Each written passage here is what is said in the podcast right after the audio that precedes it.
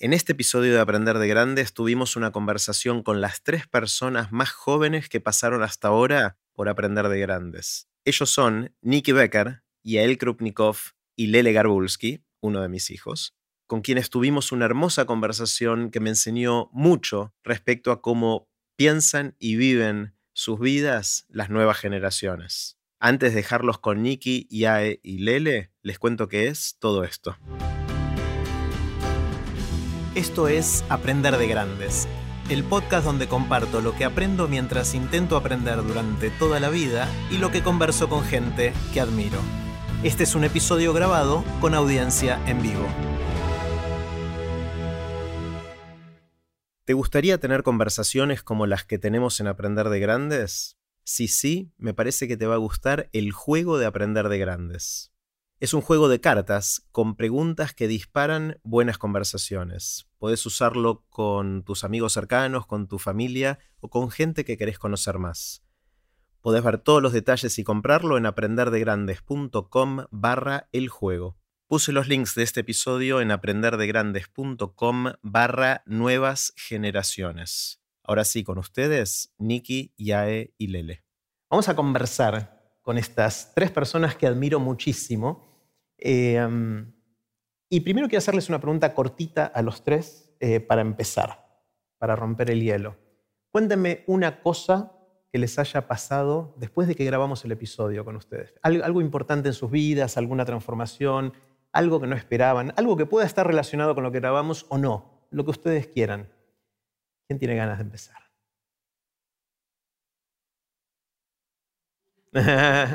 Dale, vamos con Lele. Eh, hola.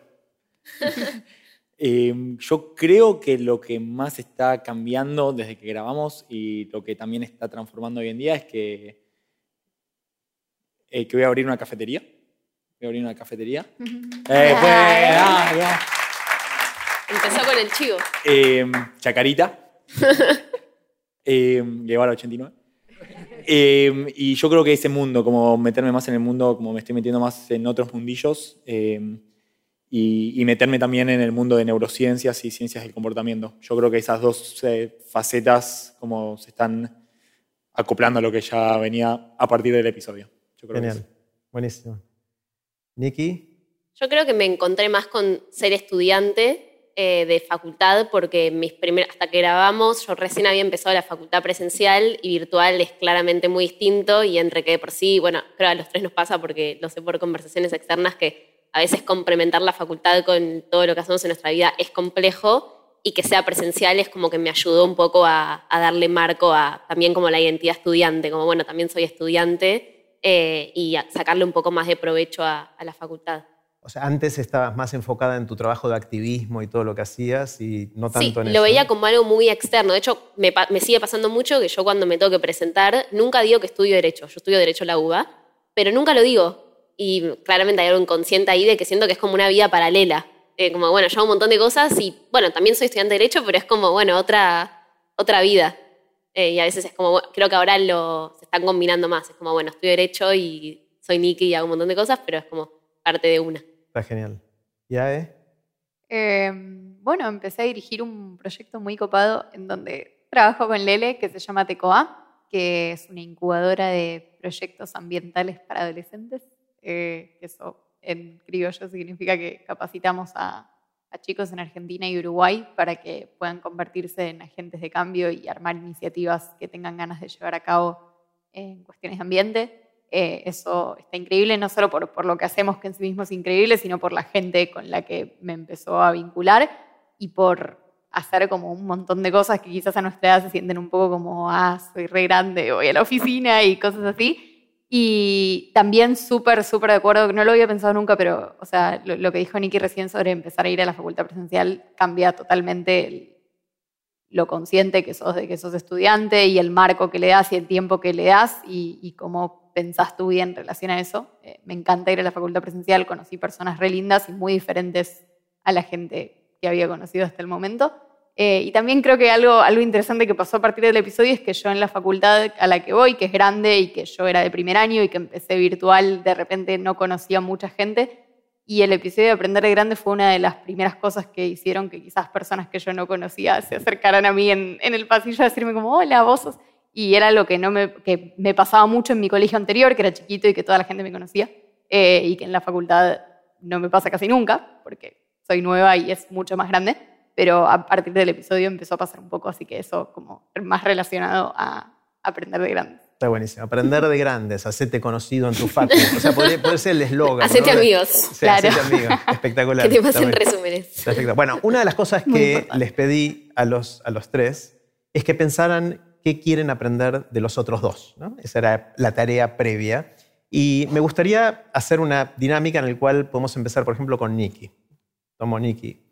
Eh, y le preguntaría a Lele y a Iae qué querrían aprender de Nikki. Digámosle y después la escuchamos a Nikki. ¿Les parece? ¿Hacemos pregunta-respuesta o pregunta-pregunta-respuesta? Pregunta-pregunta y después Nikki ve qué hace con eso. Ok.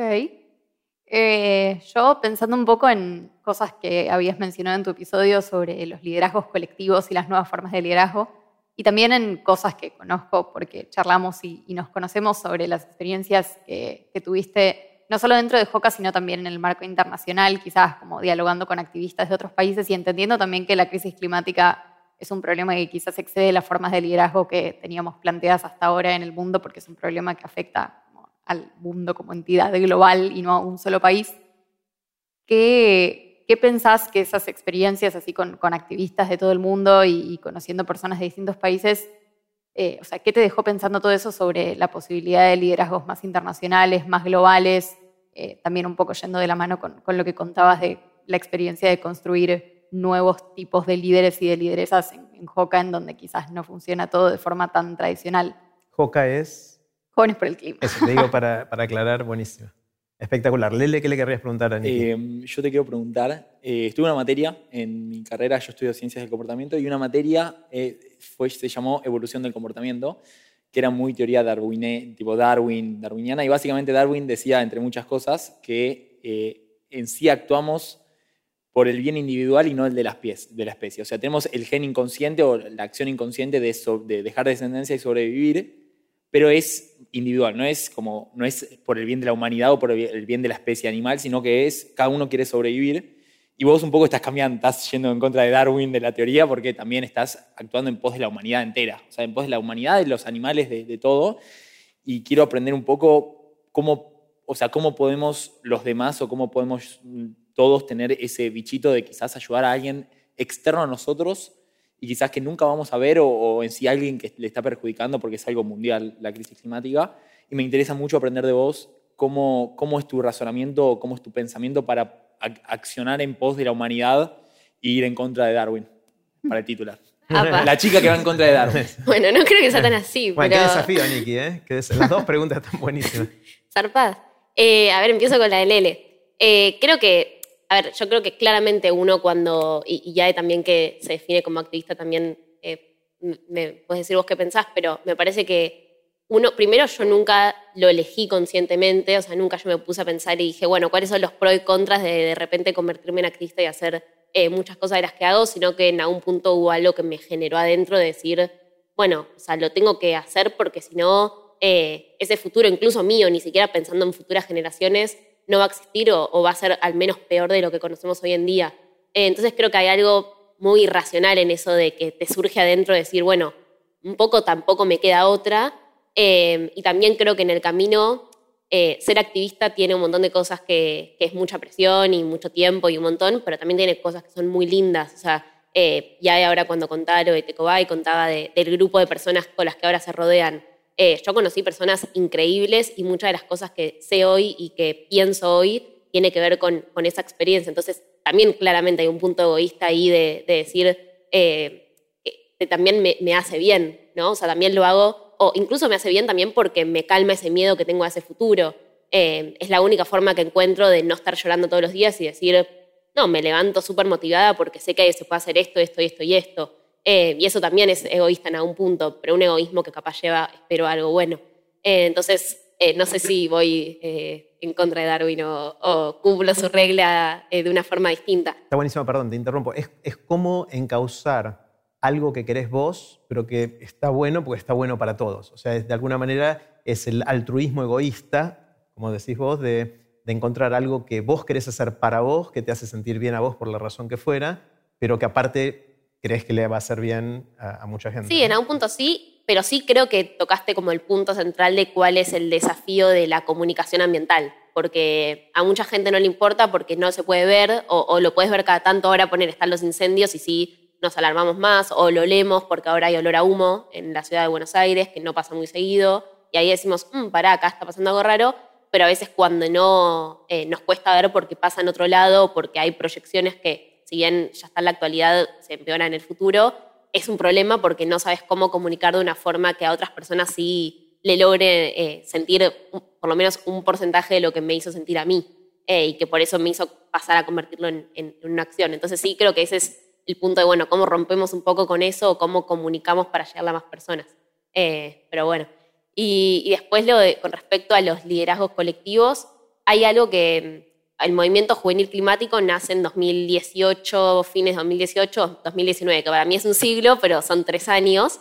Eh, y es curioso analizar, yo que también formo parte del movimiento internacional de, jóvenes, ver qué movimientos siguen sobreviviendo y cuáles no, porque ya pasó el auge. Y cuando pasa el auge y no son más la noticia, se viene la parte más difícil.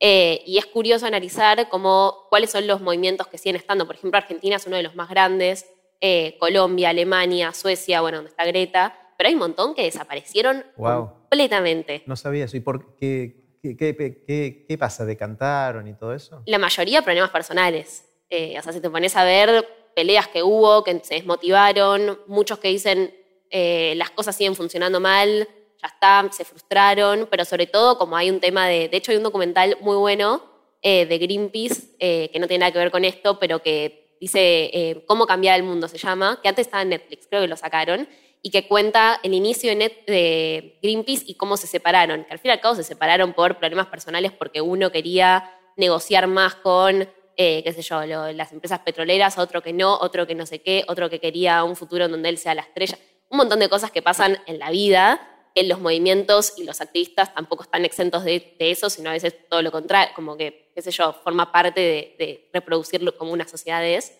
Em, pero para mí se relaciona mucho, hay un montón de cuestiones para analizar, con esto de los liderazgos, porque para mí los movimientos que sobrevivieron son los movimientos donde no había solo una persona, eh, ni no solo siendo la cara, porque muchas veces lo que se ve es la cara y quién termina viajando y quién termina dando un discurso que se viraliza, que es parte, o sea, la realidad es que es parte porque es parte de instalar el tema en la agenda, pero quienes también están atrás trabajando, construyendo y creando.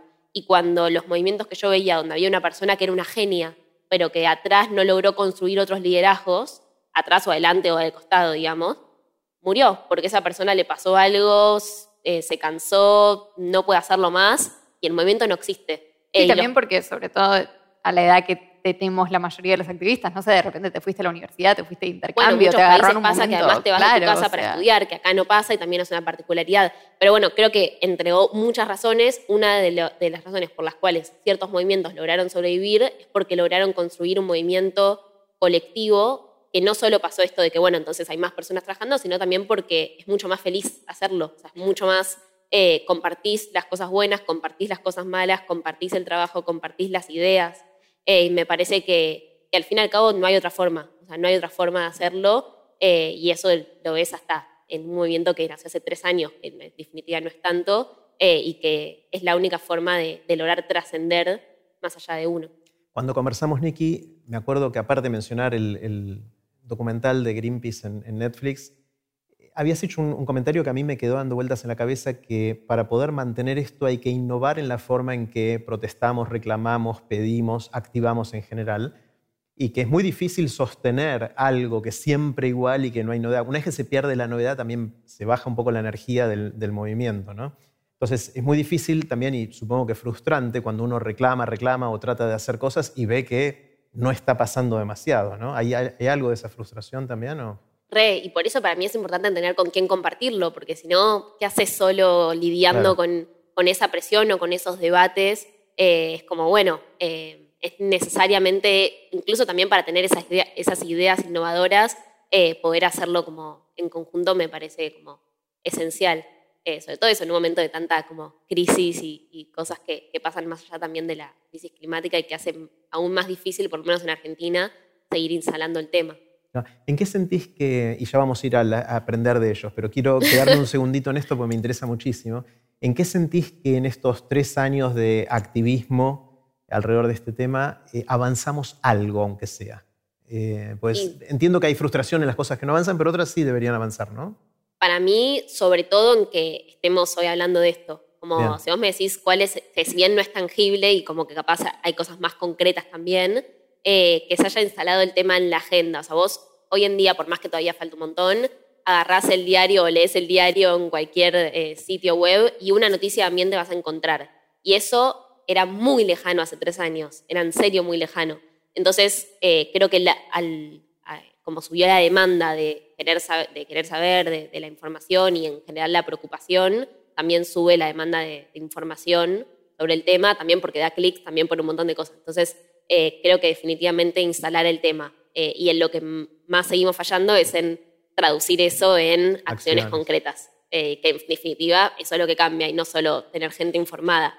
y todavía también falta tener más gente informada, pero me parece que en definitiva eso es como el, el, mayor logro y también el cambio de narrativa en cuanto a entender el link que hay entre, bueno, crisis climática y la cuestión más social y que ya, por lo menos en nuestro círculo, porque eh, hablo como más de, con quienes nos rodeamos, ya no te dicen tantas personas, no, esto es eh, una boludez de ir a proteger un árbol per se, eh, sino que se entiende que, bueno, la crisis climática es estar oliendo humo acá afuera hoy y crisis climática es que la gente hoy en Rosario le duelen los ojos. Entonces, bueno, entenderlo desde esa perspectiva también fue un logro un poco de, la juventud de haber cambiado esa narrativa, por lo menos acá en Argentina, y creo que eso es y al mismo tiempo vemos eh, cómo hay retrocesos, ¿no? O sea, sobre todo con la guerra y con otras cosas que fueron pasando, que hay países que están anunciando la apertura o volver al carbón o apertura de nuevas plantas de, combustibles fósiles, que es lo que más, una de las cosas que más contaminan. Eso, eso también debe ser como un paso para atrás en todo esto, ¿no? Sí, em, sí, y, por eso necesitamos tener esa mirada tan integral, porque si solo te enfocas como, bueno, en lo ambiental y qué es lo ambiental, te quedas fuera como, bueno, la mirada geopolítica eh, y entender que la disputa por el carbón y la disputa por también quién quiere liderar eh, como esa transición. El tema de la guerra es, un re tema para, para analizar eh, y también de que, qué sé ahora en Europa se toman medidas en donde en España no pueden usar el aire acondicionado a más de, eh, no me acuerdo el número exacto, pero digamos un montón de, ahorro de energía porque no hay energía que, que alcance eh, y estamos en 2022 eh, y el escenario a su vez tenemos que transicionar a otro tipo de energías. Entonces es como un, si no tenés como esa mirada más integral es como complejo de entender. Pregunta, pregunta con eso. Con, me, te admiro mucho, primero eso, tipo como te tengo como superheroína, pero me interesa ver la cara, tipo la cara de atrás porque escucho, escucho esto, humo, guerra. No, hay veces que decís, la puta que los parió todos, nos vamos a morir todos y no querés mandar toda la mierda, pero me interesa si pasa eso, ¿cómo haces para salir vos de ese esquema mental y decir, dale, vamos, vamos, vamos a seguir, vamos a seguir? Porque me interesa porque si a vos te pasa, que seguramente pase, si vos podés salir de eso y salir a la cancha, me serviría aprender de eso de vos, de, cómo salir para, quizás en cosas que yo quizás, el mío es un final que tengo y vos quizás es una guerra mundial. son, niveles de escala y no me debería complicar yo si, algo más lo tuyo. Y me interesa mucho si, si tenés un esquema de cuando te pasa. Eh, pasar me pasa un montón, me pasa sobre todo cuando me, me, me frustro con actitudes de personas más que con temas globales, porque temas globales lo veo como algo súper lejano, me pasa más cuando eh, no sé, veo una pelea de organizaciones por algo que decís, estamos así, ¿viste? Cuando decís no. Em, creo que como salgo en general de esas frustraciones o de no pensar todo el tiempo en el tema, con el tiempo descubrí que era haciendo actividades que no tienen absolutamente nada que ver y en donde tu mayor preocupación es otra. Por ejemplo, hago fútbol hace un año y mi mayor preocupación es aprender a meter un gol y patearlo y, ganar el partido. Em, o hago cerámica y es que me quede bien la pieza de cerámica. Entonces, y en esas dos horas donde hago cerámica, no importa lo que esté pasando de afuera y eso también, en definitiva, me hace como olvidarme de eso un rato para que cuando vuelvo eh, verlo de una forma distinta. Eh, como tener menos dos, tres momentos a la semana donde realmente como me olvido de eso, porque si no es como realmente mucho eh, y algo muy grande y que excede y un montón de cosas. Hay algo del activismo y del autocuidado que es re importante y que quizás uno no se da cuenta, pero para que el activismo siga siendo sostenible en el tiempo, para la gente que lo hace y para las organizaciones tienen que estar esos momentos y es algo que quizás no se piensa mucho y que hay mucho para laburar incluso dentro de los ámbitos en donde trabajamos la mayoría de los activistas, que no se tienen mucho en cuenta, no sé, cuestiones de ansiedad climática o mismo de ansiedad, punto. O sea, de que a veces hay que bajar, hay que tener momentos, como decís, en donde la mayor preocupación sea otra y que eso también es parte de hacer que el activismo sea un ambiente accesible para cualquiera que quiera involucrarse y de que las personas que lo hacen y que un poco hacemos eso eh, en nuestras vidas periódicamente y que se vuelve parte de lo que es nuestro trabajo, nuestra, nuestro modo de vida, eh, podamos seguir haciéndolo. Eh, y que me parece que es algo, algo que también se puso mucho sobre la mesa en este tiempo con, con las juventudes activistas y, y, que está buenísimo. Y después creo que hay algo de agarrarse como de esos pequeños logros. Por ejemplo, no sé, el otro día organizamos entre Jóvenes por el Clima y UNICEF una instancia en el Congreso, que es un lugar donde no se espera que haya jóvenes hablando en el Congreso, porque en general es un lugar que suele ocupar gente de al menos más de 30 años. Eh, una mesa para que todos los jóvenes que quieran ir se podían anotar, iban y podían hablar sobre el tema de la ley de humedales. Que los humedales son como un ecosistema súper importante por el cambio climático, que se relaciona con los incendios eh, que estaban pasando ahí en, Rosario, en el Delta. Eh, y vinieron jóvenes que no pertenecían a ninguna organización y que podían hablar ahí, ya de por sí eso me parecía como eh, súper increíble, terminó la instancia, estuvo muy buena, eh, y a los dos días le dieron giro a la ley de humedales, que es algo en realidad súper básico. Vos cuando presentás una ley, le tienen que dar giro a diferentes comisiones, por ejemplo a la de ambiente, para que pueda empezar a hablarse de la ley. Si no le hacen ese giro, no se puede empezar ni a hablar la ley por más que esté presentada. Y la ley de humedales no estaba presentada hace seis meses, no le daban ni giro, o ni siquiera el pasito así chiquito. Hicimos esto, a los dos días, giro. Entonces ahí, por más que no es que se aprobó la ley de humedales, decís, ok, lo que organizamos sirvió. Eh, y agarrarte de estas cosas eh, también son súper, eh, bueno, a mí por lo menos me motivan un montón a decir, bueno, entonces tenemos que organizar otra más y cambiarle esto y que venga más gente, porque eso significa que la van a tratar en las comisiones y así. y me acuerdo, de hecho, cuando se aprobó la ley de cambio climático en 2019, que es una ley que habla de que, bueno, todos los ministerios tienen que juntarse cada cierto periodo de tiempo a hablar del tema de una forma transversal. Eh, fue la primera ley que desde Jóvenes por el Clima trabajamos mucho, o sea que yo vivía en el Congreso hablando con diputados, diputadas, pidiéndoles que aprueben la ley, y me acuerdo el día que se aprobó, que vos me, vos me mandaste un audio, me dijiste, che, tremendo, no sé qué, y yo te mandé una foto llorando, diciéndote que no lo podía creer y que estaba súper emocionada, eh, y que y, son esos momentos los que me acuerdo cuando, y fuera joda, cuando digo, che, no avanza nada. Digo, no, pará, avanzó esto, avanzó esto, logramos con esto que hicimos, logramos esto, eh, y eso como que me lleva nada, tratar de seguir. Es genial. una de las cosas que surgió recién en este intercambio que me interesa muchísimo y que, es un tema de conversación bastante típico en otros episodios de Aprender de Grandes con gente que dio más vueltas al sol que ustedes, que dicen, mirando para atrás, siento que no pude mantener el equilibrio entre los distintos aspectos de mi vida, la parte laboral, la parte social, la parte familiar, lo que fuera. Eh, es típico decir, le di demasiado foco a esta y demasiado poco a estas otras, fuera cual fuera, ¿no? Y, eso surge todo el tiempo y es algo que vi en este intercambio que hablabas de activismo, pero se puede aplicar a cualquier cosa que uno haga con, mucha pasión y con mucha entrega, de postergar otras cosas o de descuidar otros aspectos de la vida. ¿Esto es algo importante para ustedes? ¿Es algo que, está en su mente como un, este, lograr estos equilibrios o no? ¿Van con todo en lo que les gusta y lo otro que sea lo que sea? Yo creo que nosotros o sea, pensaba recién en lo que vos decís y creo que nosotros pertenecemos a una generación que tiende a, o sea, un poco por, porque crecimos en las redes sociales y como un poco fotografiando todo y filmando todo y haciendo de la vida un poco un producto estético, hay algo ahí mucho de como romantizar los momentos y bueno, pasarla bien y todo el mensaje de las redes de amate y cuídate y que a veces se, o sea, vira para el lado de lo medio tóxico, pero que creo que en algún punto ayuda, o por lo menos me, como me ayuda un poco a mí cuando tengo que pensar en, bueno, esto, cómo estructurar mi tiempo o, qué, a qué dedicarle energía. Eh, un poco esto de que, de que haya un mandato de también, bueno, pasala bien, eh, hace cosas lindas, eh, cuídate, está con tus amigos, todo eso, que me digo que es, es, también un requisito y eso hace que, que lo hagas no siempre que, lo hagas de la forma quizás más sana o, que lo hagas porque vos querés, de la forma que vos querés, pero me parece que, que somos una generación que tiene en cuenta eso, sobre todo desde el, desde el lado ese, como bueno, hay que idealizar la vida y hay que pasarla bien y ser feliz y esas cosas. eh, que por lo menos en eso yo, yo creo que ayuda. Igual re, o sea, soy una persona que, que todo el tiempo está haciendo cosas eh, y que a veces es como, hay que, hay que tener esa alarma en el Mm. cerebro que te dice como, bueno, a ver, esto, esto es estudio, esto es trabajo, esto es como todas las cosas de activismo, bueno, ¿dónde hay algo que no, que no sea productivo, que, que no vaya como, que no, no entre en esa lógica?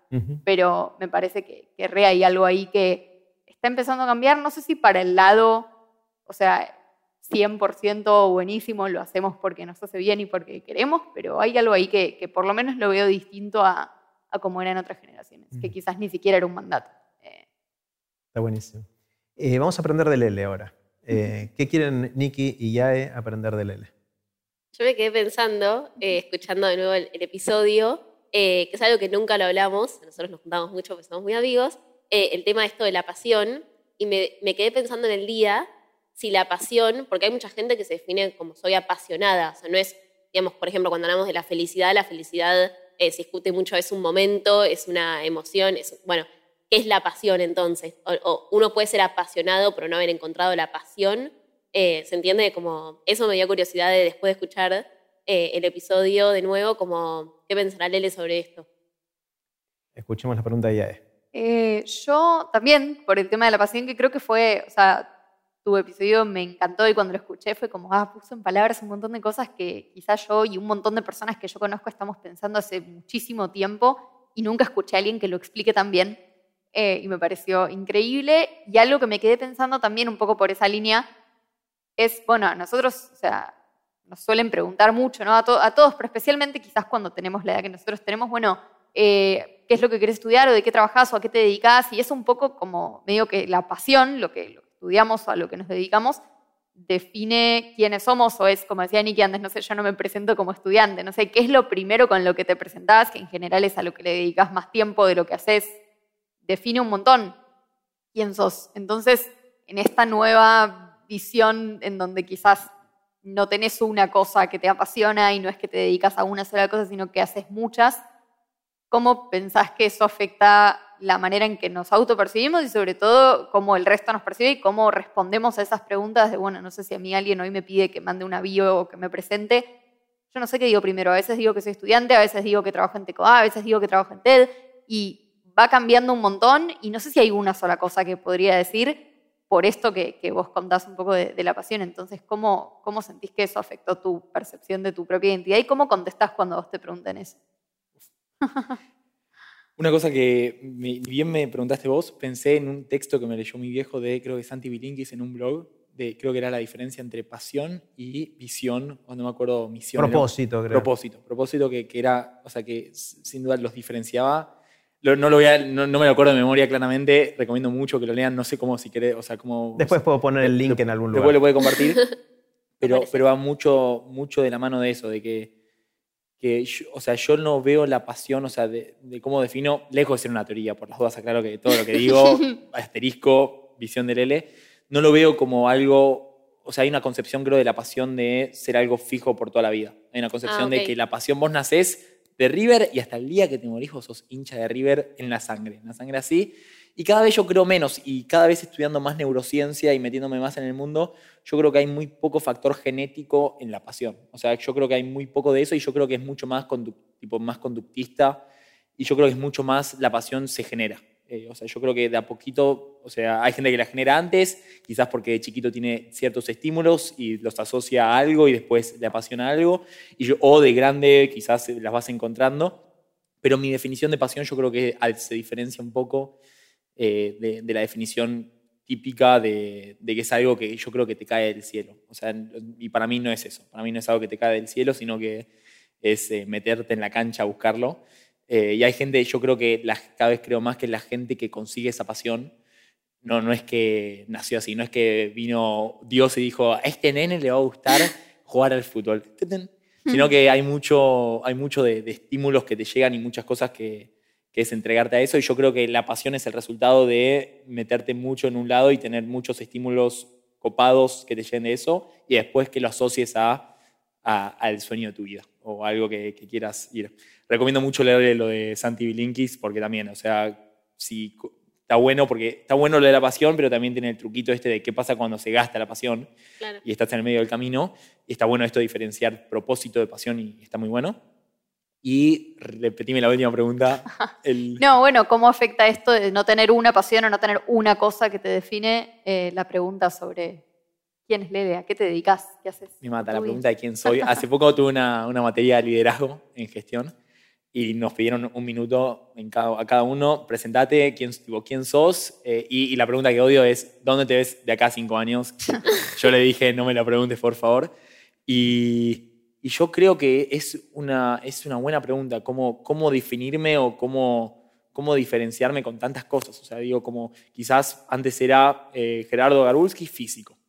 Y ya eso era, era como tu CV, era tu currículum. Pero yo creo que hoy en día, de hecho, si me preguntás, yo estoy haciendo una carrera, una licenciatura, y yo creo que lo último que te digo, va, no lo último, te lo menciono, pero yo creo que lo último que te digo es, hola, soy, voy, a, voy a ser un licenciado, estoy en la carrera de un licenciado, sino que previamente quizás te menciono el café, te menciono TECOA, Club Ested, o sea, menciono muchas cosas eh, de mi vida o que me gusta, el básquet me encanta, por ejemplo. Eh, y yo creo que, que tiene algo bueno y algo malo eso, porque malo, o sea, yo creo que el hecho de encerrarse y decir, o sea, cada vez que, lo- perdón que lo veo muy cerebral, pero cada vez que decís quizás Leandro Garbulski, licenciado en comportamiento humano, yo creo que también es una señal que le vas dando a tu cerebro también para meterse en un tema. Y yo creo que no sé si es causa o consecuencia lo de la pasión que quizás de decir tanto y repetirlo termina viniendo. O, y, y también, o sea, y lo contrario sería que si te cerrás tanto en una cosa, después no puedes quizás estar abierto a otras cosas que es lo que te termina enganchando o apasionando.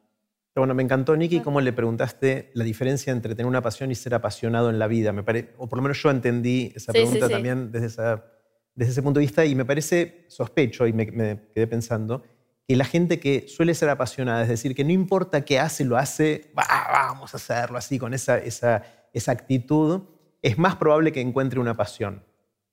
Eh, porque si sos, lo contrario de ser apasionado es como ser apático, ¿no? Es que "Ah, todo te da lo mismo y lo hago media máquina, lo hago con un poco de energía, pero me da lo mismo.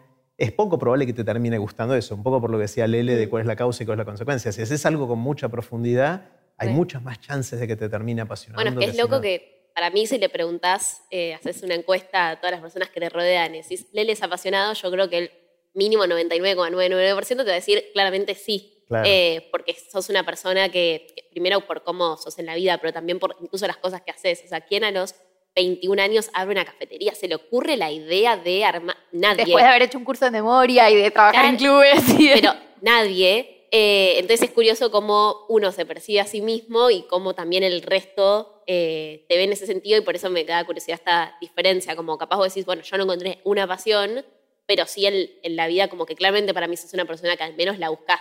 Eh, y, y como en el episodio yo te veía más como eh, rechazando esa idea, es como, no sé, qué loco como uno. Y, y con esto que están diciendo, y por ejemplo, voy a abrir, yo que voy a abrir la cafetería, yo no, no es mi pasión, no es mi sueño, me encanta, lo voy a pasar increíble, lo voy a disfrutar y dije, ¿por qué no me mando dos años a esto a full?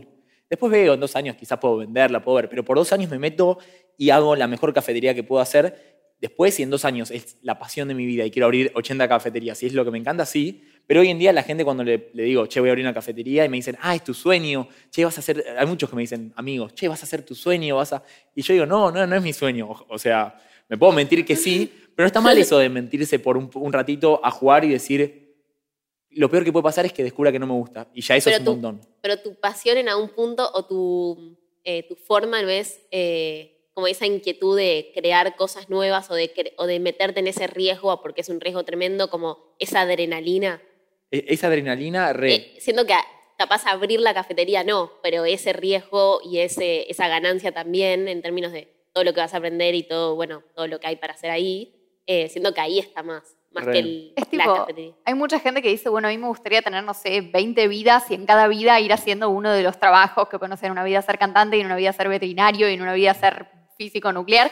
Y esto que decís, bueno, hago dos años esto, es como lo más cercano quizás que podemos tener, eh, o sea, entendiendo que esta es la única vida que tenemos, hacer eso, decir, bueno, quizás estos cinco años me dedico de lleno a la cafetería porque es como una de las cosas que me encanta. Después los próximos cinco años, quizás digo, bueno, ok, ahora voy a empezar a hacer cosas de eh, neurociencia porque es otro de los mundos en los que eh, me encanta estar y, y quiero eh, probar cómo es la experiencia de vivir haciendo esto. Y no hace falta quizás tener durante 40 años el mismo trabajo y después, bueno, esperar para reencarnar y hacer otra de las cosas que te habría gustado hacer, como quizás algo que, que está bueno de cómo, o sea, cómo estás haciendo esto, es pensar, bueno, eh, voy, a hacer, voy a tener como mis mini vidas y voy a ir haciendo todas las cosas. Y esto, lo que, lo que dije también en el podcast, y, lo digo de vuelta, es como lo que me encanta es, eh, y aprendí hace mucho, o sea, lo aprendí hace poco, que es enamorarse de la búsqueda de, de la pasión y no, no, el, no, no el, el, resultado binario de lo encontré no lo encontré. O sea, sino buscar, o sea, ir, ir como yo ahora estoy re manija por la cafetería, estoy re manija por Tecoa, estoy re manija por la universidad y, y poder disfrutar. No sé si me voy a dedicar a qué voy a hacer después, no sé qué voy a estar, pero digo, qué lindo buscar eso. Buscar, y si no es, digo, bueno, ¿qué otras cosas puedo, qué, qué puedo ir buscando? Eh, pero nuevamente con todo el asterisco, que si alguien sabe lo que le gusta, yo aplaudo, felicito y, que haga lo que sea feliz o lo que le haga feliz, pero, o sea, ir, cambiar un poco la, premisa de hacer, o sea, hacer para encontrar lo que te gusta y no primero encontrar lo que te gusta y después hacer eso, sino como si no sabes una, ir por la otra, porque yo creo que ahí se abren muchas puertas. Y eso con lo que decías de meterse al 100%, no sé si está mi abuelo por acá, si está mi abuelo por ahí, ahí lo veo, que siempre mi abuelo me dice, Gusti, me dice, lo que hagas al 100%, lo que vayas a hacer, por más que no sea lo que te gusta, y después quizás terminás escarbando y encontrás, y, y después eso es más propenso que tu cerebro tenga las señales de, esto me gusta, esto me da dopamina, esto me da, me da, me da bueno, buenas vibes. Genial, vamos a aprender de YAE ahora. Lele y Nikki, ¿qué quieren aprender de YAE? A mí me da curiosidad de como en la teoría o lo que pensamos de, no sé, cómo es un liderazgo, cómo es armar un equipo, uno puede decir un montón de cosas, y vos tuviste la experiencia puntual de decir, bueno, tengo este proyecto, voy a armar un equipo, elegir las personas, como qué cosas en la práctica después fueron diferentes a lo que eh, capaz en la teoría antes de, empezar con Tecoba vos pensabas como, no sé, yo haría esto, esto y esto, para mí esto es lo que, lo que una líder o lo que, no sé, eh, armando un equipo de, voy a pensar y qué cosas en la práctica dijiste, mm, esto no es tan así, eh, o con qué desafíos en eso te encontraste, eh, me da curiosidad. Lele. Em, yo te quiero preguntar eh, una... Mucha gente, o sea, me pregunta a mí y yo también pregunto de la gente que hace muchas cosas, es una banda de cosas, muchas cosas, haces podcast, te haces mil cosas. Y, y mucha gente dice, eh, ¿cómo haces? O sea, mucha gente dice, ¿cómo haces para tener esa chispa o cómo haces para activar en distintos lados? Porque seguramente a mí también me pasó y yo creo que también pasa el famoso síndrome de no sé qué carajo hacer con mi vida. Y, cuando pasa es eso, cuando, o sea, ¿cómo, cómo accionás o cómo arrancás la palanca? Porque quizás hay gente que está en esa situación de perdido, no saber qué hacer y cómo volvés a, dar esa, a, arrancar de vuelta el carro, poner primera y volver a empezar y, y cómo, cuál es tu curiosidad o cuál, dónde te pica el bichito para decir, hago esto, hago esto, saco esto, hago el proyecto, el podcast, todo. Eh, bueno, arrancando con la de Nikki, a mí me tocó construir un equipo que fue, creo que las cosas más lindas que me tocó hasta ahora hacer en TECOA. Eh, a mí me, o sea, me dieron el lugar de, dirigir el proyecto y bueno, yo tenía que elegir con quiénes. Eh, y empecé a armar, o sea, básicamente desde un lugar bastante egoísta, un poco como lo que vos decías antes del activismo, ¿no? Gente con la que me encanta pasar tiempo, o con la que todavía no pasé mucho tiempo en un, en un setting de este estilo, pero siento que me re gustaría, de diferentes lugares, de, de Club Esteded, de dealer, gente que conozco de la facultad, gente que fui recolectando por, por ahí. Dealer, un programa de... Ah, Dealer Team Fellows, eh, programa de liderazgo. Sí, tiene, tiene un nombre medio... Dealer parece como que sos un dealer. Claro, no, un programa de liderazgo divino que hicimos con Nicky hace un par de años. Eh, y bueno, y armando también listas como tratando de buscar diversidad, de, no solo de, género, que me importaba, sino también de los lugares de donde venía cada una de estas personas y qué era lo que podía aportar. Pensando qué roles, algo que me pasó es que yo cuando, cuando armé el equipo pensaba, bueno, en los roles que iba a tener cada uno, que yo me imaginaba que iba a tener cada uno, y eso fue absolutamente diferente a lo que yo me imaginaba. Y somos un equipo bastante, no solo muy horizontal, sino, o sea, un equipo donde todos hacemos un poco de todo y donde algo que todos disfrutamos mucho de estar ahí es aprender a hacer cosas que, no hacemos. O sea, de repente personas que quizás vinieron porque yo las conozco que en otros lugares manejan redes sociales o manejan alianzas eh, de, sponsorship y todas esas cosas o manejan cuestiones de contenido educativo y que yo los traje por eso, pero de repente, no sé, el que maneja redes sociales llega a Tecoa y dice, uh, che, me copa muchísimo la parte de contenido educativo, quiero, quiero aportar. Y eso está increíble. Y me parece que, o sea, lo, lo re logramos como generar un, un marco en donde cada uno hace lo que es bueno haciendo, pero también cada uno aprende un montón de cosas que, que no es en principio bueno haciendo. Y así surgen quizás muchos de los, los espacios más copados o las cosas más copadas que, que hacemos. Eh, no sé, creo que o sea, es, es, una labor muy grande de, de confianza y de, de, como decir, bueno, yo o sea, traigo esto, pero esto va a ser lo que, lo que nosotros 10 decidimos que, que va a ser eh, y de ver ahí, no sé, qué, sale, que es siempre muy diferente a lo que uno se imagina cuando, cuando labura solo y agarra una compu y empieza como, bueno, la misión del proyecto es tal cosa. Eh, pero creo que siempre, o sea, 10 cabezas son, son mejores que una. Eh, y me, me, encanta ver, yo cuando arrancamos, eh, yo conocía a todos, pero ellos no se conocían entre sí, porque la gente, quizás todos conocían a algunos, pero, o sea, no sé, Lele, por ejemplo, conocía a eh, personas, no sé, a Yal, que era amigo de Lele de su vida, pero no conocía a Juli y Nino, que la traje yo de Ditela. Eh, y ver cómo se empiezan a dar también esos vínculos y poder hacer crossovers de gente copada, un poco como lo que está pasando acá, ¿no? No sé, yo conozco toda gente que es increíble y quiero que ellos se conozcan entre ellos porque siento que pueden salir cosas increíbles y Lele la conoce a Juli y Juli lo conoce a Ari Horowitz y Ari Horowitz y, bueno, y poder tener la posibilidad de generar esos vínculos que quizás, o sea, uno se requea pensando a veces como, uh, che, tengo estos dos amigos que no se conocen y los re podría presentar. Realmente generar eso creo que es de las cosas más divertidas. Eh, hacer muchas cosas y, y, la chispa esa.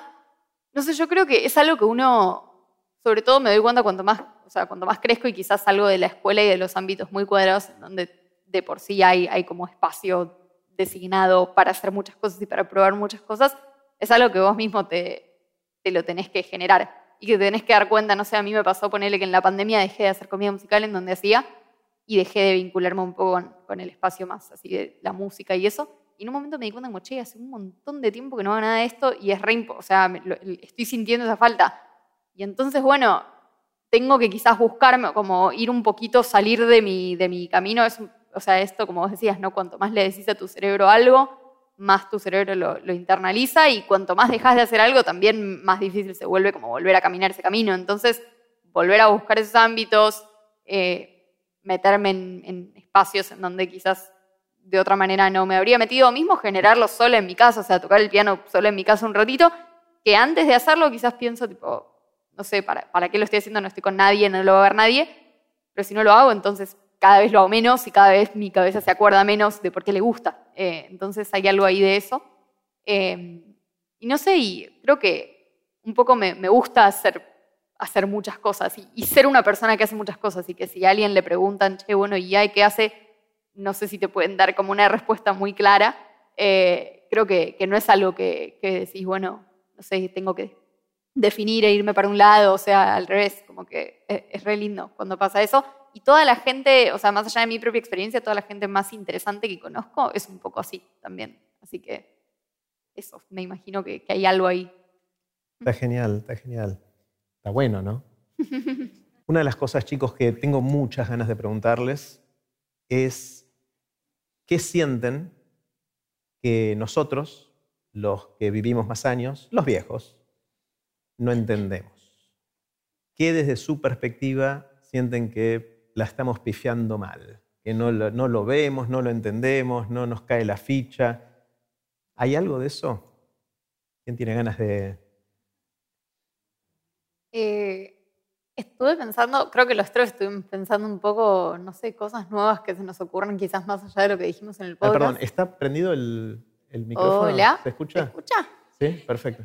Bueno, empezá de nuevo la respuesta así después editamos. Algo que estuve, pensando y que creo que nos pasó un poco a los tres, ¿no? De intentar buscar cosas que todavía no hubiésemos dicho en los episodios que grabamos solos o que no se haya hablado mucho. Eh, pensando en algo, no sé, que quizás va, por un lugar eh, del que yo por lo menos en mi, episodio no hablé mucho, que tiene que ver con Internet, eh, que un poco sí lo hablamos, pero de otras maneras. Y algo que yo pensaba sobre Internet y sobre todo la experiencia que tengo yo y que tienen un montón de amigos míos es que le, damos un peso al tiempo que pasamos en Internet y, lo pensamos como parte de nuestras vidas de una forma que quizás ninguna otra generación hasta el momento, que, nadie había crecido nunca con, con, todo eso alrededor, no, no lo hace. Como que yo muchas veces siento que, o sea, los adultos ven a personas de nuestra generación o más chicas eh, con los teléfonos o con, no sé, las compus o los videojuegos o lo que sea y piensan, bueno, como que están en otro, o sea, que eso no es parte de la realidad, que es como otra esfera. Y para mí no, para mí es súper real, lo pienso así en términos, no sé, por ejemplo, educativos. Eh, yo aprendo un montón mirando videos de YouTube, casi tanto incluso más que, eh, no sé, quizás leyendo o, por medios más tradicionales. Lo pienso también en términos sociales. Yo tengo un montón de amigos que me hice a través de Internet. Tengo una de mis mejores amigas, vive en Filadelfia y la conocí a través de Internet. No siento que sea una amiga como menos real o casi una amiga imaginaria nada más porque está en Internet. El tiempo que yo paso hablando con ella para mí es igual de real que el tiempo que paso tomando un café con Lele. Entonces, para mí hay algo ahí de, no sé, como no, no atribuirle eh, el mismo estatus a ese tiempo que, no sé, para nosotros muchas veces no, no es tan así. Eso es algo que se me ocurrió, eh, aparte de, las conversaciones que veníamos teniendo en, el episodio y, en otros. bueno, entiendo, si te entiendo bien, ya es como que los que somos inmigrantes digitales, es decir, que no crecimos con todo esto, sentimos que algunas de estas interacciones son menos reales, son más virtuales. De hecho, usamos el, término virtual y físico o real para el otro, ¿no? Cuando entiendo que vos decís que sentís igual de real a todas estas interacciones y contactos y todo eso, ¿no? Claro, o sea, en, en, algunas cosas no, o sea, venimos de dos años en donde eso se puso muy a prueba y hay como grandes eh, beneficios de la presencialidad y de estar en persona y de ver a alguien y sentir a alguien cerca que, que Internet no tiene, pero sí me parece que muchas veces se minimiza un montón todo lo que sucede en esos espacios en términos sociales, educativos, de activismo, solamente porque no sucede en el plano físico. Eh, y para nosotros no necesariamente es así, o sea, hay un montón de, eh, cosas que se hacen en, ese plano y que además no atribuirle estatus de realidad quizás es minimizarlo y es medio peligroso porque terminás no, no, sé, no cuidándote de la misma manera o no valorando de la misma manera lo que sucede ahí, como que hay un montón de eh, preguntas que surgen a partir de eso, pero para mí hay algo ahí de, no sé, yo, siento que el tiempo que paso en la virtualidad también es, o sea, me siento igual de, claro. Está buenísimo. Eso. Chicos. Yo. Em, miro a los adultos, así no los miro a ustedes o, a vos. Em, yo creo que pensando un poco lo, del, lo que dije en el podcast, como para darle una vuelta de tuerca, últimamente también, la semana pasada estuve charlando con un par de personas de acá, y yo creo que los adultos una cosa, o sea, para separarlo es, los adultos no entienden lo que nos pasa a los jóvenes con la pasión. Pero yo creo que los adultos tampoco saben que nosotros no sabemos lo que les pasó a ellos en su momento. Como para siento que es muchas vueltas, pero para que se entienda, eh, no creo que los adultos no saben que yo no sé lo que ustedes vivieron o lo que ellos vivieron como los adultos en su momento. Y muchas veces yo creo que los adultos usan lo que ellos vivieron como ejemplo de yo sí, yo me mandé a estudiar y yo en su momento no, no, había, que, no había que elegir y había que mandarse. Y creo que ellos piensan que nosotros podemos entender eso y empatizar con eso. Y yo creo que por todo lo que vivimos, los estímulos y todo lo que, cómo nos moldeamos, cuesta mucho desde nosotros poder entender eso. Y yo creo que es como multiplico por menos uno todo. Ahí saludo a mi profesor que está de matemática por ahí. Que yo creo que, que hay una cuestión de eso, de que no se, no, entienden que nosotros no entendemos lo que ustedes vivieron. Y eso ayuda, y eso trae faltas de comunicación y problemas de comunicación de yo no te entiendo, vos no me entendés, y es, es, es difícil empatizar y llegar a una misma sensación y poder como comprender, porque son dos generaciones distintas, dos momentos distintos en la humanidad, en, en la interactividad, en todo. Sí, quizás eh, lo relaciono con esto de que cuando yo tenía la edad de ustedes y buscaba mi primer trabajo o estaba por buscar mi primer trabajo, tenía esta mentalidad de que hay que pagar el derecho de piso, ¿no? hay que conseguir un trabajo y hay que trabajar duro y hacer lo que diga tu jefe durante muchos años para después quizás poder conseguir no sé qué. ¿no? Y eso estaba muy instalado, era casi un deber ser que tenías que hacer carrera en lo que fuera. Eh, y creo que ustedes no empatizan con eso y nosotros no empatizamos con que ustedes no empatizan con eso, digamos. ¿no? Es esa lo que está mm. diciendo, claro. esa es la segunda, esa es la segunda, es como que para, para, marcar algo distinto de lo que dije en el podcast, yo creo que eso no lo mencioné mucho y yo creo que también mm. pasa. Está buenísimo. Nicky. Para mí la mayor diferencia, claramente la tecnología es una de ellas, pero tiene que ver con cómo vemos a los vínculos en relación al género y que ahí se desprenden un montón de cuestiones eh, no sé, el otro día estaba hablando con mi papá y me estaba contando que él a la mayoría de sus amigos los conoció porque faltaba el cupo de un hombre para que entre a un grupo de amigos porque había una mujer más. Entonces, que claramente tenía que haber igual cantidad de hombres que de mujeres en un grupo de amigos en una juntada. Y hoy no hay nada que me pueda importar menos que pensar cuántas mujeres y cuántos hombres vienen a una juntada o caen en un grupo de amigos. Eh, como que esa visión de que el género, si bien en nuestra generación todavía importa un montón, y tampoco pienso que como ideal no debería importar para nada necesariamente, eh, pero sí como que cada vez nos influye menos en cuanto a incluso al identitario de eso, que las mujeres también jugamos al fútbol, que los hombres también lloran y que eso lleva un montón de cuestiones de que eh, también construimos vínculos muy distintos a los que eh, capaz había antes en cuanto a eh, los temas que, se charlan, los que antes no se charlaban porque eran más tabú, o en cuanto a lo que hacemos o dejamos de hacer, o en cuanto a que una mujer también puede liderar X grupo de trabajo o llegar a X posición. y me parece que a partir del género como como identidad o el género como también que cada vez en algún punto nos influye menos en, cómo somos o en qué se espera que, seamos, eh, de ahí se desprenden como infinitas cosas, mm. como que después eh, influyen en los vínculos. Pareciera, me acuerdo tratando de hacer historia de esto, ¿no? Cuando yo tenía la edad de ustedes, había lugares de hombres, lugares de mujeres, el fútbol o ciertos lugares que eran típicamente más femeninos en ese momento y que era raro ver a una mujer jugar al fútbol o a un hombre hacer algo que era típico en mm. ese momento de, de las mujeres. Y después con el tiempo nos dimos cuenta que eso quizás no estaba del todo bien y aparecieron ideas de cupos. Esto de pongamos mitad hombres, mitad mujeres en la lista de candidatos a algo o lo que fuera. Empezamos a hacer iniciativas para tratar de tener representatividad de género, en este caso o de alguna otra minoría, bueno, no son minorías, ¿no? pero de, otros grupos que estén representados.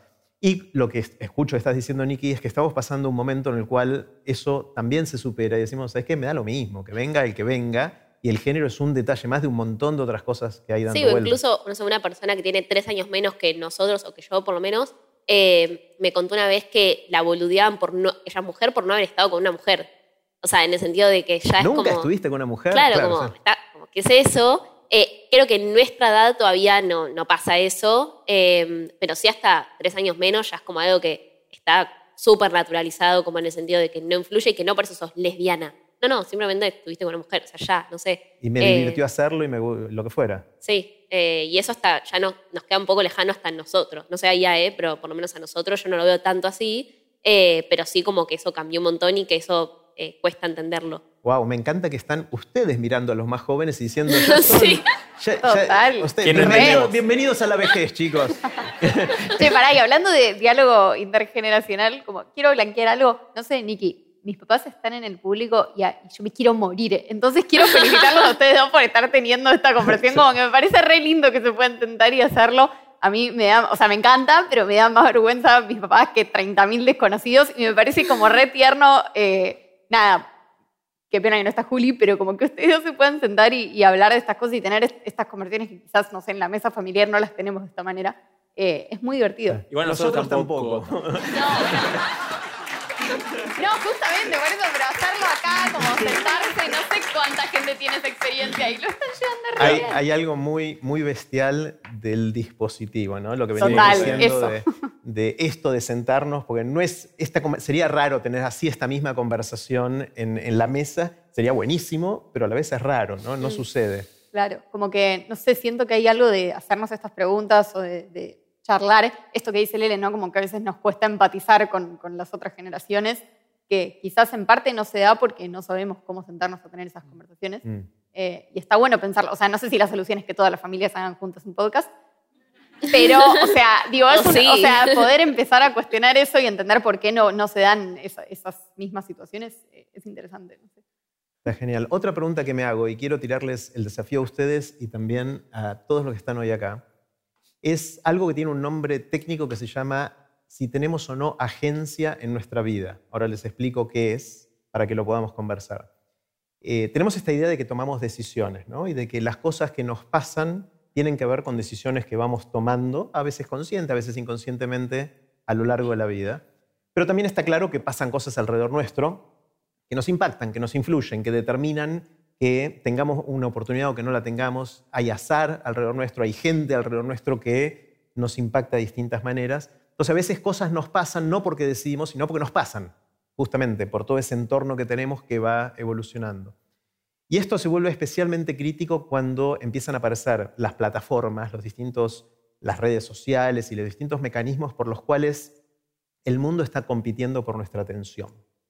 Y se están generando desde los algoritmos hasta un montón de otras cosas que tratan de ganar nuestra atención. Y de alguna manera romper esa sensación de que tenemos agencia sobre nuestra vida, es decir, que decidimos sobre lo que hacemos y perdemos esa agencia. Ese es el, concepto, la definición. Entonces lo que me interesaría es que conversemos un poquito de esto, si ustedes sienten que tienen control sobre sus vidas, sí o no, en qué aspectos, si es una preocupación o no para, ustedes, eh, y piénsenlo ustedes también. Eh, ¿Cómo lo ven? A mí, con esto, que, o sea, con esto de tener control o no de lo que pensamos, consumimos o hacemos, eh, o sea, hace poco te hubiese dicho otra cosa y no, hace un par de semanas eh, vieron que hay una, en Instagram hay una sección de, que se llaman Reels, que son como vas pasando, así que es estilo TikTok, que es una adicción, entras. Y, yo no, yo solía consumir perritos, NBA y, quizás eh, café, algo, algo, de eso. Perritos es una buena categoría. Perritos, con mi mamá me mandó bastante. Y, y me, pasa que, me, me, pasa que me empezó a aparecer un pelado. Me parece un pelado que e, es un pelado que vive en el horario 1 año uno que, en que opina, es una persona que opina mucho de. Eh, muy machista, muy machista. Ay, quién es, yo lo vi también. Bueno, les empezó a aparecer a todo el mundo hace dos semanas y yo no sabía quién era. Y ahora todos están hablando del pelado. Es el pelado que eh, habla y mucha gente lo conoce y, y, se empezó a meter en mi vida y yo ni sé quién es. Y no sé cómo, no sé cómo, cómo llegó y ahora lo que me da miedo es que mucha gente tampoco sabe cómo llegó y quizás me da miedo que mucha gente empiece a consumir eso y mucha gente empieza a pensar lo que está pensando ese hombre. Eh, y es gravísimo, es gravísimo porque yo no sé quién es, yo nunca lo elegí y me empezó a parecer a mí. Y como a mí, como a muchos amigos, y quizás ya se empieza a hacer una figura de la nada misma. Eh, no sé qué sistema hizo de marketing este señor o qué, pero, pero yo no elegí consumirlo y lo estoy consumiendo porque uno de cada 20 videos que es de él. Y, y hace poco te hubiese dicho, no, yo consumo bastante y, controlo bastante, pero me estoy dando cuenta que, quizás no es así, no es tan así. ¿Alguien conoce al pelado? no, no, hace poco yo también, o sea, no me apareció a mí, pero empecé a escuchar de gente que le aparecía y es eso, alguien como eh, compartiendo opiniones bastante nocivas y bastante retrógradas. Y es verdad que es un problema, sobre todo por eso, porque la mayoría de la gente no, no piensa demasiado en cómo es que le llegan a aparecer esas cosas o por qué esto que decís, bueno, ¿qué, qué tipo de marketing hizo. Probablemente lo que tiene de bueno, según Instagram, o sea, para el algoritmo, es que está diciendo algo como súper radical, que a mucha gente le, o sea, simpatiza con eso y mucha gente se enoja mucho, pero como se enoja mucho, lo sigue mirando y eso hace que le aparezca cada vez más personas y es re peligroso para mí. Yo creo que o sea, yo personalmente soy súper consciente de, o sea, y trato de todo el tiempo regular y entender, bueno, qué es lo que me muestran los algoritmos, por qué me lo muestran, qué es lo que yo estoy haciendo para decirle a Instagram que yo quiero ver ciertas cosas y cómo también hacer eso de forma inteligente para que me aparezcan más videos de perritos y menos pelados retrógrados. Pero eh, o sea, creo que eso es algo de lo que nos falta mucha, mucha información que la mayoría de la gente no, o sea, no, no, no sabe que le está pasando y por eso no se ocupa de gestionarlo de, la forma que mejor les haga a ellos y que eso es re peligroso porque Instagram no te lo va a sacar a ese tipo porque esté diciendo cosas súper hipermachistas. Instagram, si ve que vos lo estás mirando, te lo va a seguir metiendo. Hay una cosita con eso que, que, también consejo por si alguna vez ven contenido que no les gusta, tipo ve Instagram, no sé si lo agregó hace poco, ¿no? Que si tocas arriba a la derecha hay tres puntitos que te dicen no me interesa este contenido, no quiero ver este ah, contenido y así vas moldeándose a lo que no te gusta, o sea, mejor hacerlo antes que después porque después es como una plaga, es como una vez que te ponen ese videito, te aparecen 50 pelados por todos lados en tu feed. Eh, pero, pero sí. Perdón, siento que te importa aclarar. El problema no es con que sea pelado. El problema es que dice que las mujeres no deberían poder votar. Total, pero si, total. Pero si ven un pelado, o sea, estadísticamente es el único que conozco de. Estén atentos. Eh, y. ya veo a mi tío pelado y lo bloqueé.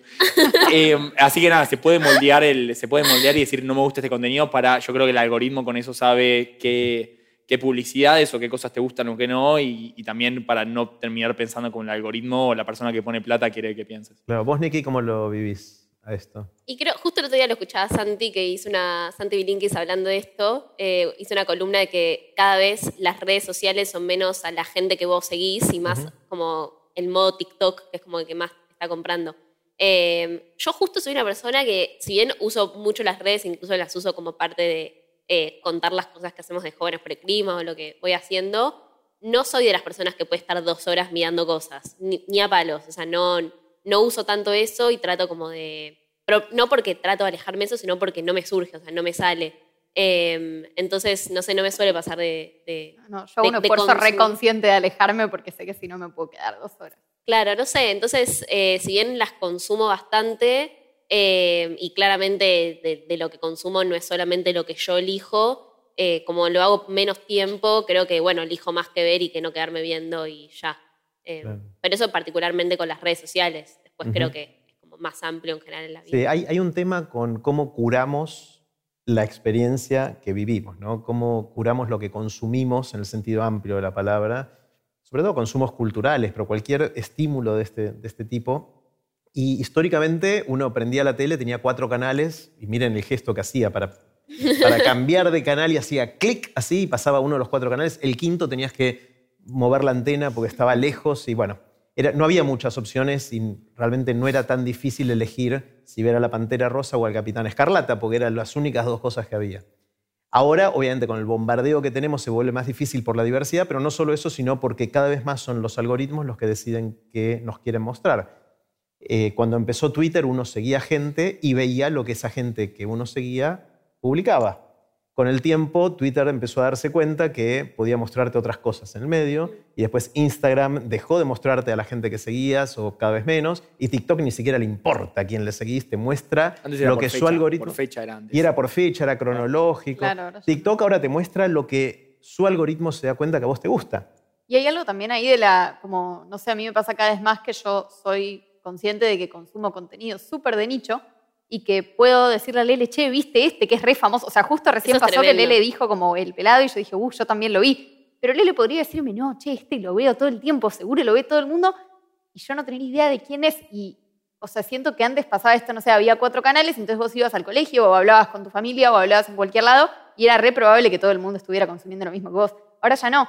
Y sin embargo, creo que muchas personas seguimos operando bajo la ilusión de que lo que nosotros consumimos es lo que ve todo el mundo.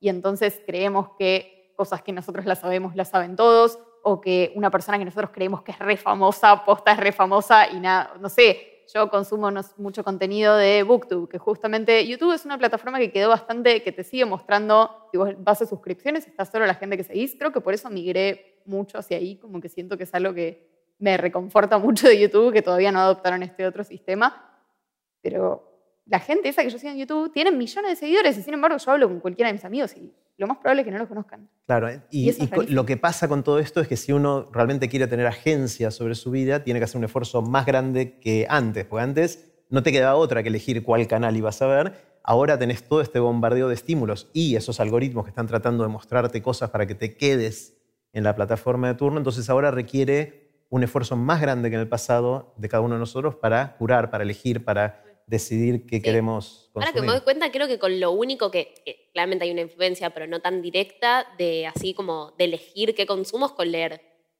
Porque ahí tenés que o sea, tenés muchas opciones y tenés que elegir, pero como no hay una aplicación, es como, bueno, vos comprarte el libro eh, o pedir que te regalen X libro que quieras leer. Eh, pero después incluso con las series, o sea, terminás viendo la que Netflix te pone primera, recomendada para vos, eh, y ves Netflix porque es Netflix, y bueno, ahora hay más plataformas, pero como que ahora que pienso en mis consumos, eh, Pero de hecho, con leer, ponele, a mí me pasa lo mismo, yo leo un montón y a mí me re desorienta eso de no saber, o sea, tuve que aprender muy conscientemente a buscarme sola libros y a ver dónde buscar y esto, qué canales de YouTube mirar, qué recomiendan y cómo, porque, no, o sea, en un principio no sabía yo buscarme libros sola, como que hay algo de ese vacío de que nadie te Sí, recomiende re. y nadie te empuje, qué es lo que tenés que mirar, que si no estás acostumbrado a que te pase, es medio, bueno, ¿qué hago Re. con eso? O sea, No. ¿qué- qué- a dónde voy? ¿A dónde voy a buscar? Sí, o sea, yo lo estoy pensando ahora, ¿eh? No, no, nunca lo había pensado, pero claro, o sea, yo, me pasa un montón que a veces digo, qué ganas de leer, pero ni idea qué. Y no ¿Cómo te porque no exista? Claro. sino porque es verdad que nuestra generación capaz no tiene ese ejercicio.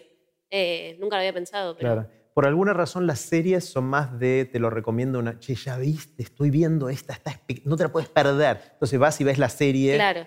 Los libros tienen una cosa que, que no, no tienen más que ver con la coyuntura, sino que son libros históricos. Salvo cuando fue Harry Potter, entonces todos estaban bien, eh, leyendo Harry Potter, pero el- la mayor parte de la literatura no hay, no hay el tipo de viralidad que hay en los otros Ojo, medios. la hay, ¿eh? O sea, BookTok, que es como el nicho de Pero es un nicho así de chiquitito, ¿no? Sí, pero tenés, o sea, libros que son bestsellers que tienen BookTok como. se llama. BookTok es, sí, o sea, es como la comunidad dentro de TikTok que se dedica a hablar de libros. Ah, Lo mira. mismo en YouTube también pasa y en Instagram, pero no pasaba con tanta.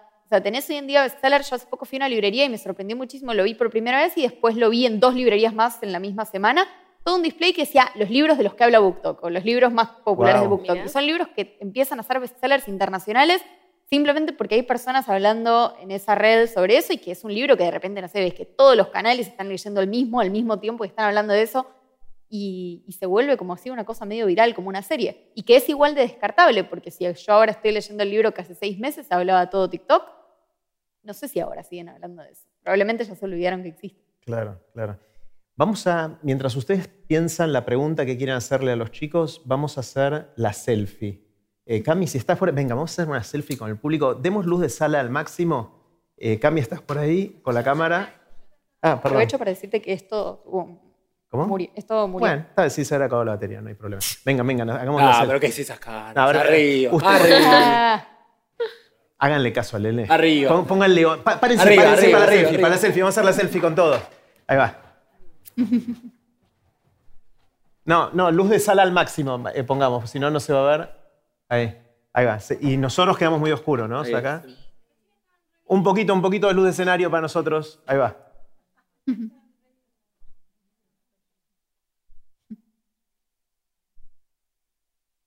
Ahí va. Levante, levante los brazos, levante los brazos atrás, levante los brazos. Eh, Ahí va. Bueno, espectacular. Bueno, gracias, gracias, gracias. Vamos a seguir conversando. Sí, esto se. Sí, se le acabó la batería. Ah, no, mira, se dejó de. Por se quedó sin memoria. no, es que creo que se quedó sin memoria. Sí, debe ser esa. ¿eh? Sea, no sé si te va a dejar seguir.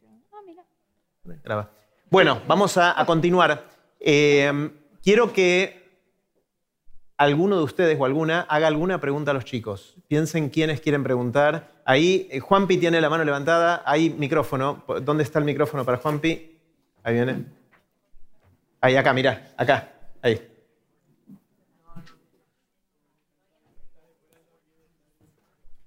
Gracias.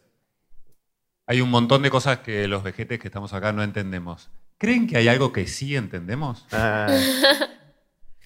Cri, cri.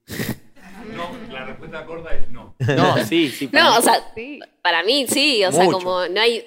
Para, para mí no hay tanta diferencia en cuanto a cómo pensar. O sea, como justo dijimos, creo que la tecnología, el género, cómo vemos incluso la relación con el trabajo, eh, que es un poco capaz de lo.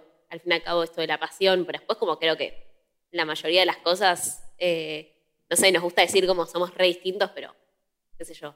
Sí, o que Somos iguales. Muchas veces es re artificial como esas distinciones que se crean y que quizás es más prejuicio que otra cosa lo que nosotros pensamos de los grandes o lo que ustedes piensan de los chicos y que cuando nos sentamos a charlar se disipan un poco todas esas cosas o, o, no sé, también hay algo, o sea, así como agrupar a la gente por género, nosotros entendemos que es medio, o sea, generalizar en cosas que quizás no sirve.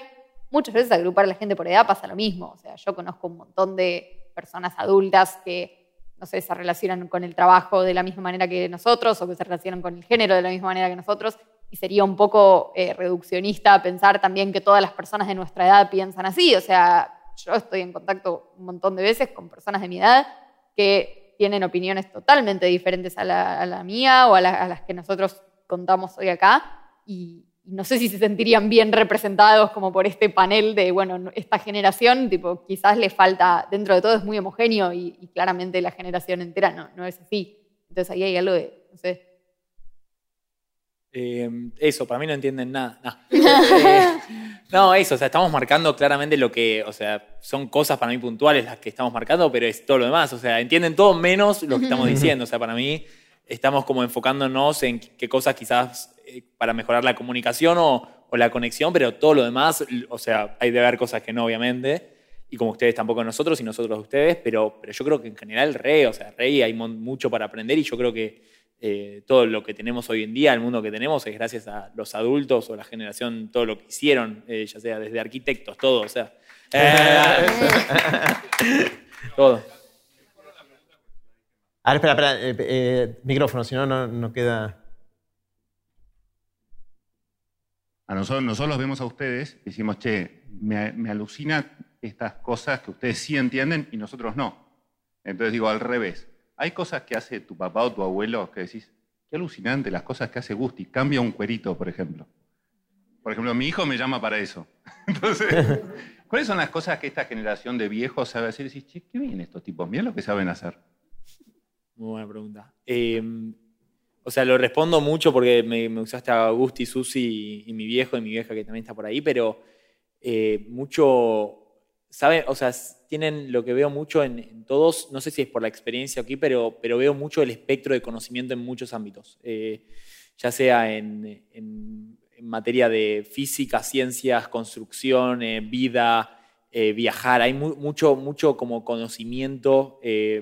no, no sé si es dado por la experiencia, pero, pero yo creo que también hay una cuestión de que, la gente a su edad, que, que lo admiro mucho más, sale a la cancha de más temprano. O sea, yo creo que como decíamos, o sea, hay también, o sea, lo hablamos, somos un caso poco representativo de la sociedad, hay gente que hoy en día tiene que salir a trabajar a los 15 años, pero yo creo que estadísticamente en su generación era todo mucho más temprano, todo empezaba más temprano, el círculo de salir a trabajar, ya eh, la, la empresa familiar y salir con, con eso, y yo creo que eso te da mucha experiencia de antemano antes y yo creo que va a hace, hace que los que, o sea, como siguiendo ese camino tengan mucha experiencia y mucho para aprender. O sea, nosotros tenemos mucho a aprender de, de ustedes porque, porque vivieron mucho. Siento que vivieron mucho más por la edad y sino también por los procesos que ustedes vivieron, que yo creo que hoy en día son un poco distintos para, donde, para mi círculo de... Donde, lo que me Creo que hay otra pregunta por ahí. ahí.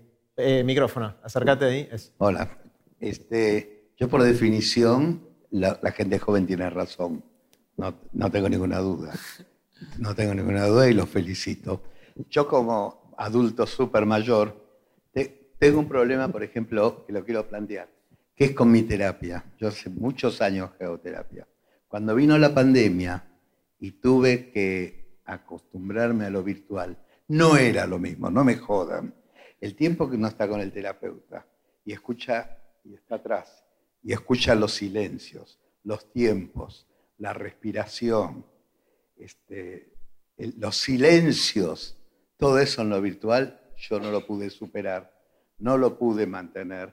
Y le dije, no, hermano, mira, prefiero hasta que no termine esto, no puedo. No pude superar Mm. la etapa del- del presencial. ¿Qué querrías preguntarles a ellos? de Y, por ejemplo, ella decía, para mí es lo mismo eh, lo virtual que lo... Que lo Ah, no, no, no. Yo cursé un año y medio virtual y fue la peor experiencia. O sea, no, Bueno, no digo. Esa era la reflexión que yo quería hacer, porque vos pasaste con mucha ligereza, que lo vir- o yo lo interpreté así, que lo virtual y lo real te daba lo mismo, que esté en California el amigo este o esté al lado. Y yo digo, puta, ¿qué me pasó a mí?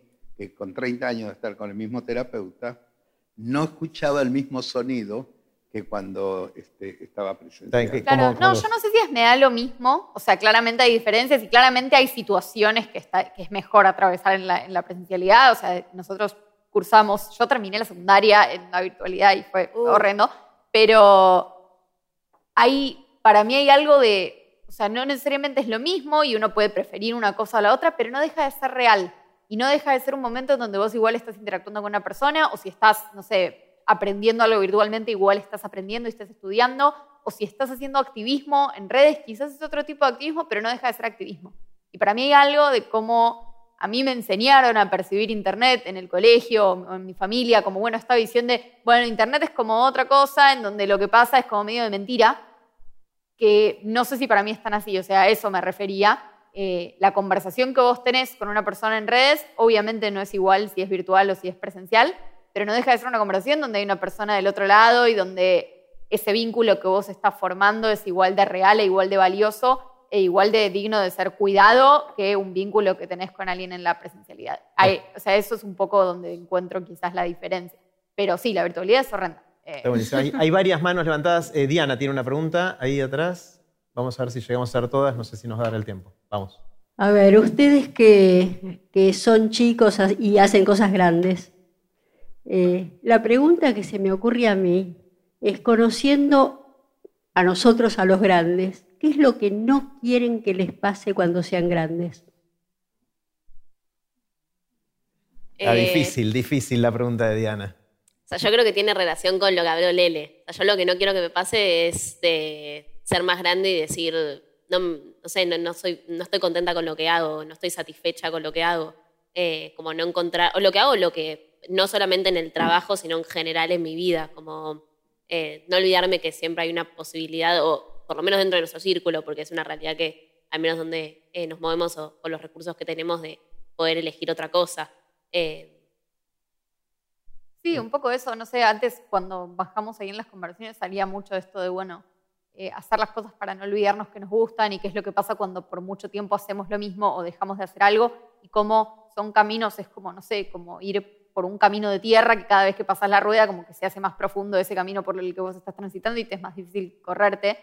Algo de eso, como de no olvidarme, yo qué sé, yo no sé si algún día me voy a dedicar a tocar el piano profesionalmente o a cantar profesionalmente, pero lo tengo que seguir haciendo igual porque es algo que me hace bien y porque es algo que me lleva a conectarme con personas de una forma que me gusta. Y si eso implica que me voy a tener que poner una alarma para tocar el piano una vez por semana en mi casa o para, no sé, decir por una hora me voy a poner un timer de una hora, voy a poner el teléfono en, mo- en modo no molestar y me voy a sentar con mi libro y voy a leer una historia que no tiene nada que ver con mi trabajo ni con la facultad ni nada.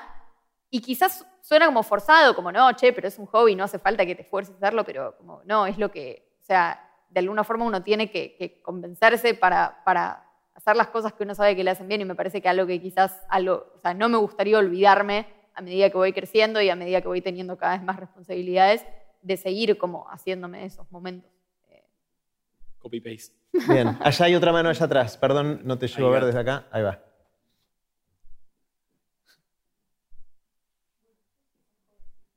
Eh, se habló mucho en, bueno, en la charla, como también en, en el grupo en el que estaba, sobre cómo cambió en las generaciones lo que, lo que era antes y los mandatos de tener que ir a la universidad, después un trabajo o en el género, como eran las cuestiones de género, mostrando nuestra generación como, como cambios positivos en eso, de que se pueden hacer muchas cosas al mismo tiempo, que ya no importan tanto las diferencias de género, entre otras cuestiones. Pero ¿qué cosas sienten ustedes que la sociedad sí les exige, sí los presiona? ¿En qué ven que, que bueno, eso, que sienten presión social y mandatos? Buena pregunta. Buena pregunta. Eh, No, lo de la pasión, o sea, un poco creo que lo que, lo que decía Lele en su episodio, que a mí me pareció que estaba poniendo en palabras algo que yo venía sintiendo hace mucho, esto de, bueno, quizás la sociedad no te exige que tengas una carrera tradicional o un trabajo tradicional, pero sí que todo lo que haces lo tenés que amar y tenés que estar contento y tenés que amar tu trabajo y, estar apasionado por, eh, y eso tiene que ser como parte de tu identidad. Y quizás eso, o sea, me parece como una exigencia que, que no todos podemos cumplir o no todos podemos cumplirla todo el tiempo. eh, y está bueno también eh, hablar de eso. Y no sé, también hay algo de, esto lo, charlábamos un poco en el, me acuerdo en el episodio que, grabamos eh, en el estudio, que hay algo del activismo que se siente un poco como presión social últimamente, sobre todo cuando, no sé, de repente pasa algo, incluso si vos no tenés mucha idea sobre, no sé, algún conflicto que está pasando o alguna cosa que ocurrió, tenés que salir inmediatamente a postear y a condenar o apoyar algo, porque bueno, porque si no, queda como que estás quedándote en silencio y eso es malo, y entonces hay que salir a hablar ya y todos tenemos, sobre todo cuando uno empieza a estar en un rol en donde, no sé, se te conoce un poco por, por hacer esas cosas, pero que uno no necesariamente conoce de todos los conflictos o sabe muy bien de lo que está hablando y a veces podés hacer mucho daño haciendo eso si no tenés mucha idea. Eh, me parece que ahí hay como también una especie de presión social a, bueno, a ver quién es el más progre, el que postea primero la historia de Instagram hablando sobre este hecho. Y primero que no necesariamente eso resuelve nada y segundo que en el peor de los casos, si uno está hablando sin saber, puede hacer muy mal. Entonces, no sé si eso es algo que está tan bueno. Eh, un poquito ra- para eh, haber más preguntas. Eh, yo creo que tengo un poco de presión también en, en- en tener que estar tipo todo el tiempo al día con los estímulos y todo el día con las tendencias. Y si no vi la última Bizarrap Session, después en el- cuando salga a bailar o mis amigos, o cuando el último video de Gaspi, que es un youtuber, después cuando estén hablando, como que siento que tengo una presión de saber qué está pasando hoy en día y de saber y entrar a Instagram a ver qué estuvo haciendo cada uno. Eh, tengo a veces esa presión de, de, no perder, mucho FOMO, el fear of missing out, de perderse algo. Lo, lo, vivo eh, mucho. Y después hay algo que me parece no, como antes capaz estaba más encasillado esto de, bueno, casa, trabajo, no sé qué, y ahora capaz eso no es tan así, que para mí está bueno, pero también te genera que entonces yo puedo tener reuniones a las 12 de la noche literalmente, o hasta la 1 de la mañana, porque total no hay una jornada laboral que termina, y además porque yo no, todo lo que hago no es trabajo, entonces como no, es como que hay una, como no está tan definido, también a veces es complejo ponerle un límite a decir, bueno, esto queda acá y yo puedo después eh, verme con alguien y, no sé, como que hay algo de esa idea de, de vincularse tanto y sentirlo tanto que después es difícil separar.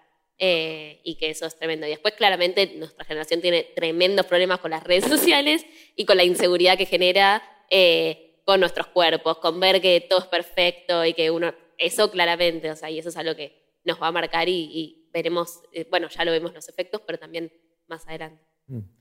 Una pregunta más, tenemos tiempo. Uy, ¿cuántas manos? recuerden que después de esto vamos a hacer un after, los chicos se van a quedar un rato, podemos conversar afuera. Vamos con Nicky, que está acá abajo. Una pregunta de Nicky, que es, de la misma generación que los tres chicos. Bueno, con eso de que soy de la misma generación, les tengo una pregunta bastante que, me atormenta bien las noches, que es, con todos estos proyectos grosos que ustedes empezaron, ¿cómo vencieron el miedo a empezar? ¿Y qué recomendación tienen para el resto de nosotros sobre cómo dar ese primer paso que parece ser el más difícil, ¿no? ¿Cómo empiezo? ¿Dónde empiezo? Gracias. Eh, para mí el miedo está, sigue estando. Yo voy a una cafetería, ¿qué carajo? O sea, tipo, ¿qué voy a hacer? O sea, que viene la FIP que me dice que tengo que habilitar y que cuando alguien me venga y se queje y tengo, tengo mucho miedo. Y, la semana pasada con Jimmy estaba hablando también que le decía que, tenía. Y, yo creo que el miedo no está. Y de hecho, lo veo hasta eh, ahora que sigo con evolución, pero lo veo evolutivo el miedo, porque es como que salir de, de la cajita y eh, te dicen, no, quédate ahí porque acá estás, acá puedes sobrevivir y no te expones a estímulos.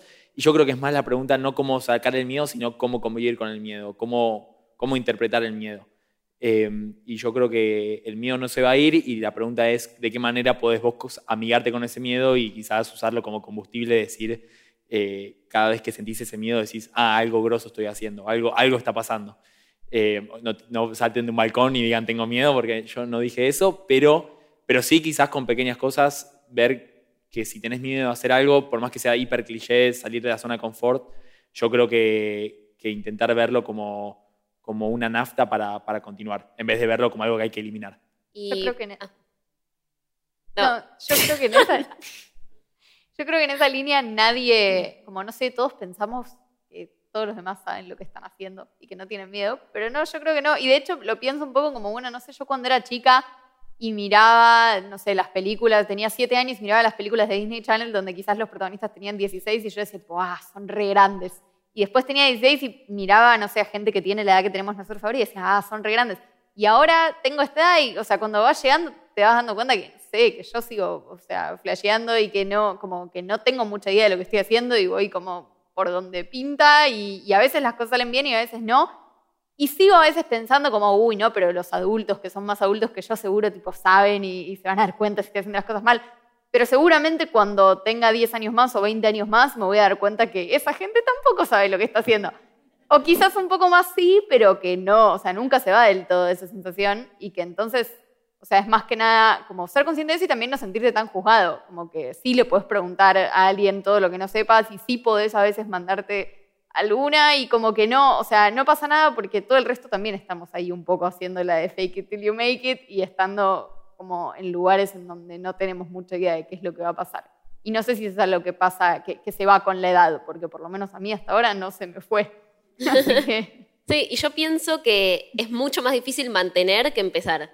Empezar puede ser difícil con esto del miedo y con dar el primer paso y necesitas ese estímulo y coincido, pero para mí lo más difícil es después mantenerlo en el tiempo si es algo que querés que se mantenga en el tiempo. Como esa construcción que después se ven como solo la foto y el resultado, pero que te lleva un montón de trabajo atrás y que el tema es mantener esa energía y mantener esa motivación, más que empezar, que para mí es como, eh, también capaz por mi personalidad, como no lo veo tan difícil, pero después lo otro es como, ah, bueno, acá es el real desafío.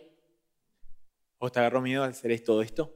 Sí, eh, hoy ya no tanto. La vez pasada tenía un nudito muy, muy grande de cómo va a salir y todo eso. No sé si es miedo, es adrenalina, es ganas de que suceda, es ganas de que Sí, pero me, me gusta. eh, teníamos un. un- con, con mami, eh, de, de chicos, de adolescentes, bailábamos. Bailábamos en un conjunto de danzas y hacíamos coreografías y todo eso. Y teníamos un director eh, que nos decía que el día que dejes de sentir miedo antes de salir al escenario es el día que tenés que dejar de bailar. Eh, y de alguna manera eso me acompaña. O sea, sigo haciendo las cosas que me den un poquito de miedo, no un miedo que me aterroriza, eh, sino un miedo que me demuestra que estoy vivo y que estoy haciendo cosas que seguramente de eso voy a aprender algo. Eh, y es un poquito lo que vos decías, de tratar de amigarme con ese miedo y tratar de, de usarlo como una señal de lo que estoy haciendo tiene el potencial de estar bueno. A veces sí, a veces no, pero... Quiero que le demos un fuerte aplauso a los tres chicos.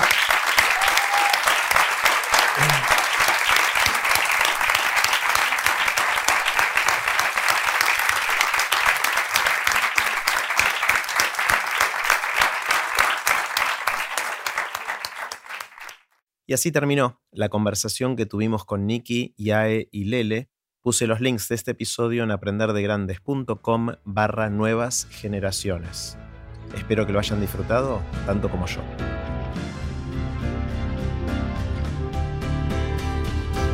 Recuerden que pueden suscribirse para no perderse ningún episodio de Aprender de Grandes en aprenderdegrandes.com. Los espero en el próximo episodio de Aprender de Grandes, cuando les cuente lo que aprendo en mis intentos por seguir aprendiendo durante toda la vida y en las conversaciones que tengo con gente que admiro. Chao.